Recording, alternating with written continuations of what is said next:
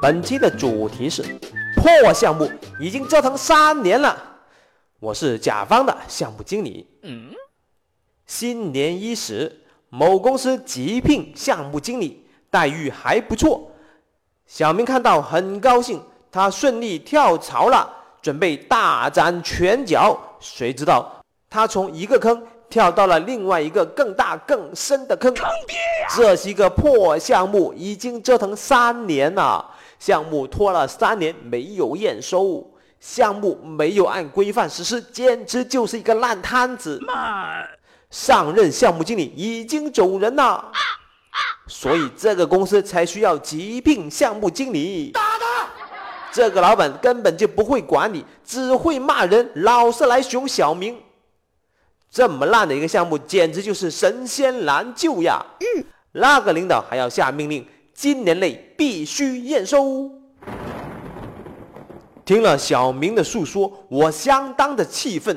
我安慰小明说：“你的老板就不对了。”他怎么可以这样子的呢？老板应该把项目理顺，要把所有的关键关节打通，并且要准备好一个舒舒服服的环境。老板还要把球带到对方门前，并且过掉门将，然后项目经理就可以完成最后一脚了。这样子的话呢，项目经理就可以好像大爷这样子来上班了。听我这么一说。小明的眼神出现了变化，他似乎明白了什么。没错了，作为项目经理，你应该摆正心态。项目经理就是用来处理烂摊子的。而且，作为项目经理，你千万不能有玻璃心，不要被人家骂那么一两句，就好像受到了极大的委屈。你不要连一个小姑娘都不如。嗯。项目经理首先要摆正心态，这是我要给的第一个建议。除此以外，我还有其他的建议。第一，你不要和你的老板对着干，在职场中跟自己的直接领导对着干，这是自寻死路。妈，你要和你的老板和你的直接领导蛇鼠一窝。你要这样子想嘛，互怕互呢。项目如果做烂了，老板比你更惨。如果你受气了，你最多拍屁股走人；但是如果老板受气了，他能拍屁股走人吗？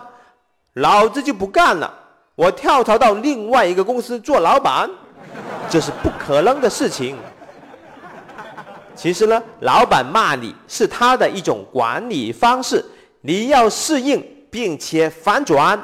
嗯，我并不是说你要跟你的老板对骂，而是。你要通过你的毫不要脸以及工作成绩，慢慢让老板对你改观，然后让老板认为你是他的自己人。第二个建议，那就是要抓住关键的干系人以及主要的矛盾。这个项目的发起人是谁？项目如果不验收，谁的利益最受损？项目如果验收，对谁最好？通常，项目中最关键的干系人就是项目的发起人。这个项目已经拖了这么长的时间，我们应该快刀斩乱麻。你需要缩小项目的范围，解决最关键的问题。通常我会建议大家，项目满分是一百分的话，你能做到七十五分到八十五分之间就已经相当不错了。但是鉴于这个项目的特殊性，我给你的建议，那就是六十分万岁。我们要适当的降低一下标准，解决最最关键的干系人的利益就可以了，其他不相关的那些人的利益可以不管。第三点建议，你是甲方，你比乙方牛逼多了，你完全可以玩死乙方。项目不是还没有验收吗？那就对了。你可以通过验收款来驱动乙方干活。你要用双赢的原则来处理相关的事情。